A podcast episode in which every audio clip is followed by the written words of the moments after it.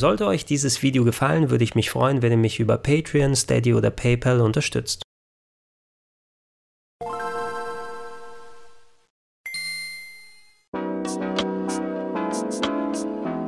Schönen guten Tag und herzlich willkommen auf rpgheaven.de zu Gregor testet die Xbox Series X und die Xbox Series S.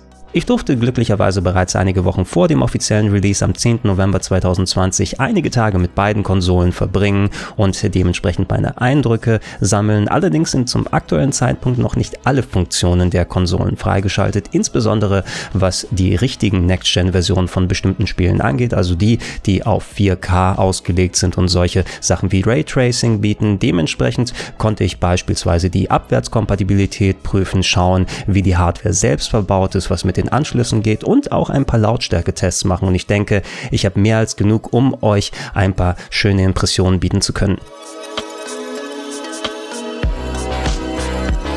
Dann fangen wir doch zuerst mit dem großen Modell der beiden Next-Gen-Konsolen an, sprich der Xbox Series X, also der Version der Xbox, die von Microsoft für 499 Euro unverbindliche Preisempfehlung angeboten wird und der Standard sozusagen sein soll, das Gerät, was die maximale Leistung bieten wird. Nachdem ich jetzt mal alle Next-Gen-Geräte in der Hand hatte, muss ich sagen, dass mir persönlich die Xbox Series X von allen visuell mit am besten gefällt. Klar, sie ist vergleichsweise schlicht mit ihrem rechteckigen Design, das einige Leute scherzhafterweise an einen Mini-Kühlschrank erinnert und Microsoft selbst sind ja auf den Gag eingegangen und haben einen richtigen Kühlschrank im Xbox Series X Design nachgebaut. Aber ja, das kleine schwarze Rechteck, das schmiegt sich eigentlich ganz gut an in vorhandenen Hi-Fi-Setups. Die Form ist ein bisschen dicker als andere andere vergleichbare Geräte, aber ich finde persönlich, gerade wenn man sie hinstellt in der vertikalen Form, sieht sie echt schick aus. Man kann sie natürlich auch hinlegen, dafür sind Noppen auf dem Gehäuse entsprechend vorhanden, aber ich persönlich würde sie eher hinstellen als hinlegen wollen. Wenn ihr das erste Mal die Series X in die Hand nehmt, solltet ihr etwas aufpassen, denn sie ist ein wenig schwerer, als sie es im ersten Augenblick vermuten lässt. Da steckt ja auch einiges an Technik drin und ich denke, dass Microsoft im Speziellen darauf geachtet hat, dass da entsprechend gute Bauteile drin sind, die für vernünftige Kühlung und Lüftung sorgen und das wiegt eben auch ein bisschen mehr.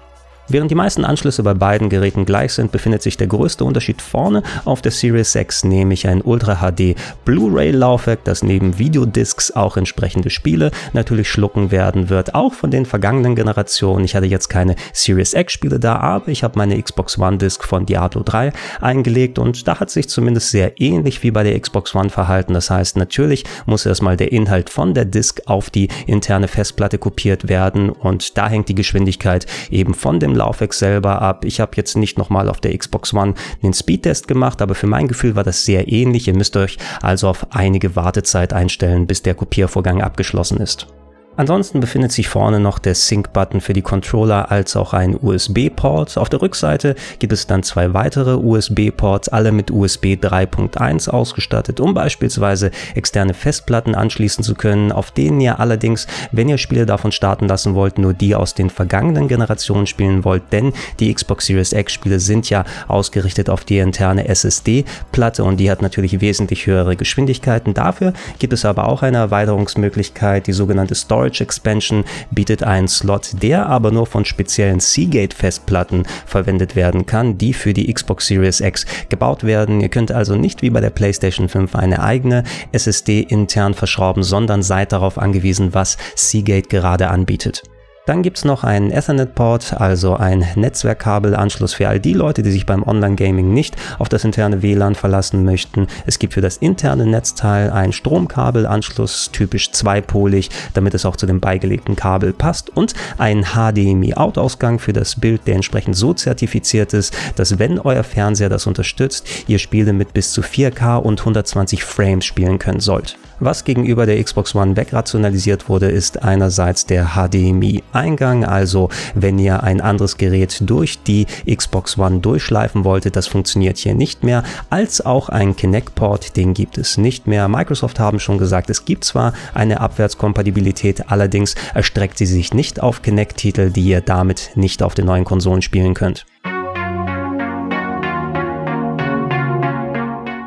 Im Großen und Ganzen entspricht der neue Controller dem von der Xbox One, bis auf ein paar kleine Änderungen. Wenn ihr es wollt, könnt ihr sogar euren alten Xbox One Controller mit der Series X oder der S verbinden lassen und damit spielen. Das größte, was einem auffällt, ist das neue Steuerkreuz auf der linken Seite. Ich habe leider kein Street Fighter 2 auf der Xbox, womit ich eigentlich meinen Präzisionstest für solche Controller mache, aber von dem, was ich probiert habe, hat es ein ziemlich gutes Feedback und ich kann mir vorstellen, dass man damit ganz gut zocken kann. Zusätzlich ist ein neuer Share-Button in der Mitte vorhanden für entsprechende Clip-Uploads, wobei ihr die Funktion der Taste im Menü selber belegen wollt, wenn ihr was anderes damit anstellen wollt. Die L- und R-Buttons oben haben eine zusätzliche Riffelung, das heißt, sie sind nicht so glatt wie auf der Xbox One und somit ein klein wenig griffiger. Das ist eine nette Sache. Und auch der Anschluss für das Kabel, wenn ihr denn mal den Controller am PC anschließen wollt, der ist jetzt USB-C statt USB-Mikro, was natürlich sehr hilfreich ist, denn ich mag heutzutage die USB-Mikrokabel nicht so sehr, weil die recht fehleranfällig sind. Oh, und noch eine kleine Info, auch wie bei der Xbox One wird der Controller hier weiterhin über zwei Mignon-Batterien betrieben. Oder, wenn ihr es lieber anders haben wollt, gibt es bestimmt auch bald ein optionales Akku-Pack, was ihr kaufen und einlegen könnt. Ansonsten finden sich in der Box neben ein paar Anleitungen noch das Stromkabel, wie gesagt ein zweipoliges klassisches Kabel, wie ihr es von anderen Geräten her kennt. Es gibt ein entsprechend zertifiziertes HDMI-Kabel, um die angesprochenen Geschwindigkeiten zu erreichen und noch eine kleine Karte, die euch den Setup-Prozess nochmal erklärt, wobei der ist relativ leicht umzusetzen, sofern ihr nämlich ein Smartphone zur Hand habt. Ich konnte so nämlich innerhalb von ein paar Minuten, indem ich den Anweisungen auf dem Bildschirm gefolgt bin und entsprechend die Eingaben am Smartphone gemacht habe, mich mit meinem Xbox Live Account einloggen. Ich durfte sogar, sofern die vorhanden sind, meine Xbox One Settings mit übernehmen, habe das aber in diesem Fall gelassen, weil es ja auch noch ein paar neue Einstellungsmöglichkeiten bei der Series S und der Series X geben wird. Da die meisten Geräte mittlerweile schon in den Lagerhallen sind, denke ich mal, wird es bei euch ähnlich aussehen, denn bevor ich loslegen konnte, war noch ein Update Update angesagt, das einige Zeit in Anspruch genommen habt, aber wenn das einmal da ist, seid ihr gleich im Hauptmenü und könnt loslegen. Reden wir über die Menüs und wenn ihr zuletzt mal eine Xbox One angemacht habt, dann wird euch das Menü der Series X und S recht vertraut vorkommen. Es ist nämlich das gleiche, soweit ich zumindest sehen konnte. Microsoft arbeiten ja immer regelmäßig an den Menüs ihrer Hardware und sie wollten wohl Parität zwischen beiden Generationen haben. Weiterhin wird auf Kacheln gesetzt, um die Spiele und andere Items darzustellen. Jetzt haben die so ein bisschen Abstand zwischeneinander und kleben nicht immer direkt da dran. Es gibt eine zusätzliche Leiste auf der linken Seite Seite, die so ein bisschen wie eine alte Website ausschaut, wo ihr verschiedene Punkte anheften könnt und in Menüs beispielsweise einzelne Spiele auswählt, wenn ihr die häufiger verwendet. Ansonsten ist aber alles wie gehabt, dass ihr über den Guide-Button in Settings gehen könnt, dass ihr eure Festplatte dann entsprechend verwalten könnt für Downloads, dass ihr Spiele auf externe Platten auslagert, je nachdem natürlich, was für Spiele es sind und was für Platten angeschlossen sind. Und ja, wenn ihr mal eine Xbox One bedient habt, dann werdet ihr auch mit der Series X und der S direkt zurechtkommen. Gehen wir zu den Spielen über und da wird es jetzt ein bisschen komplizierter, denn wie eingangs schon erwähnt, es gibt den Großteil der Next-Gen-Spiele, die erst zum 10.11. am Launch verfügbar sein werden, also kann ich sie erst dann ausprobieren und euch gegebenenfalls später zeigen. Bei anderen Games, die jetzt schon in der Next-Gen-Fassung verfügbar sind, sind aber noch Embargos drauf, sodass ich die nicht im Konkreten zeigen oder besprechen darf. Was aber grundsätzlich möglich ist, und das ist, denke ich mal, auch eines der wichtigsten Features in der Zukunft bei der Series X und der Series S, ist, dass man so ziemlich alle Spiele, die auf den neuen Konsolen, auf der Xbox One, auf der Xbox 360 und sogar auf der alten Xbox spielbar gewesen sind, durch die Abwärtskompatibilität hier auch funktionieren. Das heißt, wenn ihr euren Account mit euren freigeschalteten Spielen habt oder zusätzlich noch den Game Pass, Xbox Live, Ultimate besitzt, dann taucht das genauso auf wie bei eurer alten Xbox und ihr könnt könnt die Spiele hier runterladen, installieren und dann auch zocken. Was darin zum Beispiel enthalten ist, sind diverse Xbox One-Klassiker wie Forza Horizon 4, Gears 5, Gears Tactics, Sea of Thieves, die für die Series S und X nochmal in einer speziell verbesserten Version verfügbar sein werden. Also was die Auflösung, was die Framerate angeht, äh, was genau sich verändert, ist von Spiel zu Spiel unterschiedlich und die sind in den 30 Launch-Titeln mit inkludiert, die Microsoft zum Start der Series X und S plant. Das ist eine Liste von Games, die entweder solch alte, nochmal neu aufgelegte Spiele hat oder auch etliche Third-Party-Games wie Assassin's Creed Valhalla, die sowohl in einer alten als auch einer Xbox Series X und S-Version verfügbar sein werden. Ich selber komme ja von der Xbox One S. Mir war es jetzt nicht so wichtig, die neueste Technik unbedingt hier stehen zu haben. Und ich habe mir gesagt, mit der Next Gen werde ich entsprechend erst aufrüsten. Und da sehe ich natürlich einen enormen Sprung gegenüber den meist in kleinerer Auflösung und niedriger Framerate laufenden alten Titeln als den, wie sie hier auf der Series X beispielsweise laufen. Mein Fernseher ist entsprechend groß. Ich habe einen 65 Zoll OLED-Fernseher hier stehen, der mit der Kraft der Series X natürlich seine Qualität entfalten kann. Und und das flasht schon ein bisschen, wenn man von so älterer Hardware herkommt, denn die Series X braucht nur ein paar Sekunden, um die Spiele zu starten. Es ist ja eine SSD eingebaut und wenn ihr darauf ältere Spiele installiert, dann habt ihr in den meisten Fällen gefühlt auch etliche Sekunden weniger an Ladezeiten. Das ist schon mal eine sehr coole Sache. Also auch ältere Games können davon durchaus profitieren. Wenn die Games allerdings nicht optimiert sind und ich habe eine verschiedene Mischung ausprobiert, entweder solch optimierte Games wie Forza Horizon 4 probiert, die entsprechend gut ausgesehen gesehen haben, aber beispielsweise dann auch klassische Xbox One-Titel wie A Plague Tale runtergeladen, das eben in der Xbox One-Version hier auf der Series X drauf läuft und da werden nicht von Haus aus irgendwelche Updates draufgepackt. Also wenn das Spiel nicht darauf ausgerichtet war, dass es entsprechende höhere Auflösung hat oder wenn es nur mit 30 Frames gelaufen ist, dann wird es hier nicht signifikant viel besser aussehen. Es kann natürlich der Teufel im Detail stecken. Vielleicht gibt es hier und da weniger Ruckeleien als bei älteren Titeln. Gerade die Xbox One S war ja relativ untermotorisiert, aber ihr müsst eure Erwartungen ein wenig im Zaum halten, da nicht jeder Titel automatisch viel geiler auf der Series X ausschaut. Eine ganz coole Sache war, dass äh, wenn man zum Beispiel optimierte Titel für die Xbox One X auf der Series X oder Series S laufen lassen will, wie einige ältere Xbox 360 Spiele oder sogar welche von der ganz alten Xbox, mein ähm, Go-To-Beispiel ist da immer Panzer Dragoon Orta von der Xbox, was einfach enorm von hohen Auflösungen profitieren kann.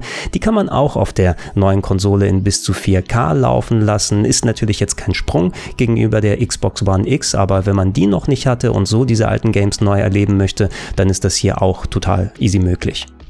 Rein vom Betrieb her kann ich aber nach einigen Tagen schon sagen, dass die Xbox Series X wahrscheinlich die am besten verbaute Hardware ist, die ich im Konsolenbereich jemals hier daheim stehen hatte. Übers Design habe ich ja schon ein bisschen was gesagt. Das ist natürlich geschmäcklerisch, aber mir persönlich gefällt es ganz gut. Durch diese quadratische Form ist aber ein enormer Vorteil, dass die Series X sehr, sehr leise ist. Grundsätzlich kann man fast schon sagen unhörbar. Ich bin mal mit einem Dezibelmesser nah rangegangen und da hat er, obwohl das Gerät schon seit einem Tag plus gelaufen ist und ich da auch wirklich viele 4K-Spiele gezockt habe, ja, da ist nichts lauter geworden, kein Dezibel mehr ist dazugekommen. Man kann zwar hören, dass da ein Lüfter läuft, wenn man nah rangeht und wenn man mal oben durch die entsprechenden Gitter schaut, sieht man auch, wie dieser große Lüfter sich dreht. Der übrigens, wenn ihr dann die Schnellstartfunktion aktiviert habt, also wenn ihr in den Suspend-Modus geht, um schnell wieder Spiele starten zu können, sich auch nie komplett ausschaltet. Ich hatte immer so einen leichten Luftzug drüber, also müsst ihr gucken, ob das mit dem Strom herpasst, wenn ihr den aktiv lasst, um Spiele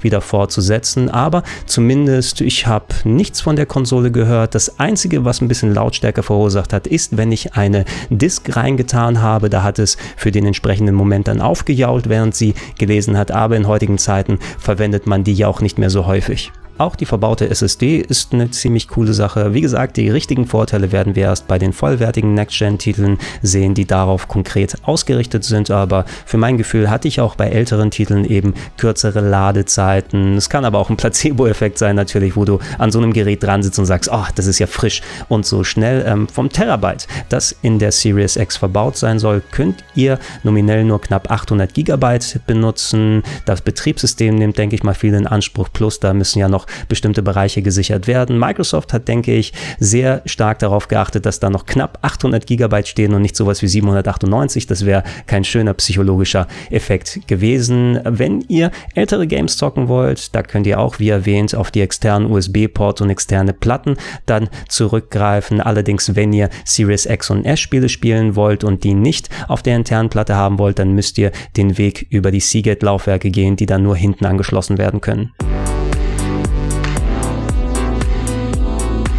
Gehen wir dann rüber zur Xbox Series S und das können wir vergleichsweise kürzer machen, denn der größte Unterschied, der ist natürlich direkt ersichtlich. Das ist das günstigere, kleinere Modell der Next-Gen-Konsolen mit einer unverbindlichen Preisempfehlung von 299 Euro. Das äußert sich direkt gleich am etwas kleineren Gehäuse, das in weiß gehalten ist mit dem großen schwarzen Lüfterschlitz an der Seite. Es gibt kein Disk-Laufwerk mehr, was vorhanden ist. Das heißt, sie ist all digital. Ihr seid also darauf angewiesen, die Spiele herunterzuladen. Ansonsten Ansonsten aber ist eher der direkte Vergleich, der die Unterschiede zeigt, denn wenn man sie so einschaltet und bedient und installiert und Spiele draufpackt, funktioniert fast alles so ziemlich genau wie bei der Series X. Von den verbauten 500 GB an SSD-Speicher sind so knapp über 360 verfügbar. Hier gelten die gleichen Einschränkungen wie bei der Series X. Das heißt, wenn ihr ältere Spiele habt, die in einen hohen Bereich gehen, in Richtung 150 GB, nehmen die auch nochmal so viel Platz weg. Ihr müsst also entsprechend besser haushalten, je nachdem, was ihr darauf installieren möchtet. Das ist aber auch der einzige Unterschied, der direkt zu Beginn ersichtlich ist, denn für den Rest müsst ihr erstmal die Spiele installieren und starten und Vergleiche einstellen. Die Series X muss ja irgendwie die 200 Euro Differenz erreichen und dafür ist beispielsweise eine etwas langsamere CPU drin. Die GPU hat äh, wesentlich weniger Leistung, knapp ein Drittel der Teraflops der Xbox Series X erreicht sie nur. Es gibt weniger Arbeitsspeicher drin und das Performance Target, also die Durchschnittsauflösung, mit der die Spiele laufen sollen, ist nicht wie bei der Series X bei 4K mit 60 Frames bis zu 120 Frames, sondern auf 1440p bei 60 Frames bis zu 120 FPS, also um einiges geringer. Die eigentliche Bildausgabe der Series S orientiert sich aber weiterhin nach eurem Setup. Das heißt, selbst wenn ihr 4K einstellt, bedeutet das nicht automatisch, dass die Spiele auch in 4K gerendert werden, sondern in einer niedrigeren Auflösung und dann hochskaliert ausgegeben werden. Das konnte ich auch austesten. Ich habe ein paar der Next-Gen-Spiele ausprobiert und dann mal direkt bestimmte Ecken mit der Series X-Variante nochmal angeschaut und dann auch nochmal auf der Xbox One S dagegen gestellt und man konnte schon einen Unterschied sehen. Das ist natürlich wieder mal von Spiel zu Spiel unterschiedlich unterschiedlich, aber ihr könnt davon ausgehen, dass für die Series S dann Spiele in einer niedrigeren Auflösung intern laufen, gegebenenfalls hochskaliert werden und bei bestimmten Titeln dadurch, dass da eben weniger Leistung drin ist, vielleicht die Performance nicht ganz so gut ist. Games, die dann äh, felsenfest mit 60 FPS auf der Series X laufen, könnten eventuell Probleme auf der Series S haben. Ihr müsst für euch entscheiden, ob euch das wert ist, dass ihr da die 200 Euro Aufpreis dann in Kauf nehmt, denn ich finde, einen richtigen Fehlkauf macht man mit keinem der beiden Geräte. Man hat auf jeden Fall eine schöne Basis und ähm, für 299 Euro die neue Generation der Xbox Games oder zumindest der Multiplattform-Titel zur Verfügung haben, wenn man jetzt nicht State of the Art sein möchte, ist schon eine interessante Sache und ein ganz gutes Angebot.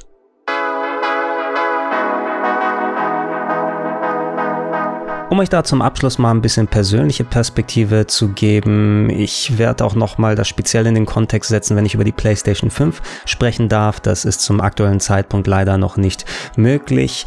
Ich selber habe mir eigentlich eine Series S vorbestellt, weil so toll die Series X auch ist, ich habe hier einen einigermaßen vernünftigen PC dastehen, mit dem ich eigentlich schon ganz gut Multiplattform-Titel abspielen kann und da der Game Pass Ultimate in den meisten Fällen viele der Spiele auch auf dem PC verfügbar macht, dann habe ich nicht so das Verlangen nach einer Series X, obwohl sie eine sehr toll verbaute Konsole ist und wie gesagt auch von der Lautstärke her für mich fantastisch wäre. Wenn ich nicht die anderen Geräte da hätte, hätte ich mich wahrscheinlich dazu überwunden, wirklich die 500 Euro dazu auszugeben. Ich hadere aber auch noch, ob ich tatsächlich dann die Series S stehen haben muss, denn es ist schon ein Unterschied in der Performance gegenüber den richtigen Series X Spielen drauf und ja, wenn ich da eh schon den PC Habe und vielleicht eine bessere Performance als auf der Series S rausbekomme, mit Ausnahme vielleicht der Handvoll Titel, die später mal kommen werden, die nicht über den Ultimate Game Pass auf dem PC verfügbar sein werden oder die ich nicht in Multiplattform auf PC oder PS5 spielen werde. Eine schwierige Entscheidung. Ich denke, das wird nochmal sehr viel davon abhängen, was überhaupt verfügbar ist zum Launch und dass es diese Alternativen gibt von Microsoft ist eigentlich eine ganz coole Sache, aber so einen eindeutigen Gewinner kann ich jetzt hier nicht vorab bestimmen. Das war's erstmal. Falls ich noch konkret was beantworten kann und das nicht unter Embargo steht, stellt die Fragen ruhig unten in die Comments und ich schaue, ob das möglich ist. Ansonsten die ausgewachsenen Next-Gen-Spiele kommen in den nächsten Wochen heraus. Ich habe auch schon einige spielen dürfen und wenn da die Embargos abgelaufen sind, werde ich auch konkreter darüber sprechen. Also haltet da Ausschau. Auch die PS5 wird ein entsprechendes Video wie das hier bekommen. Da habe ich auch einiges dazu zu sagen. Das alles hier auf rpgheaven.de und natürlich, wenn es passt, auf plauschangriff.de oder in den Gedankensprung-Feeds als Podcast. Wenn euch gefällt, was ich hier mache, dann würde es mich sehr freuen, wenn ihr mich mit einem kleinen monatlichen Betrag unterstützt, unter anderem auf patreon.com slash rpgheaven, auf steadyhq.com slash rpgheaven oder gerne auch direkt unter paypal.me slash Vielen Dank und tschüss.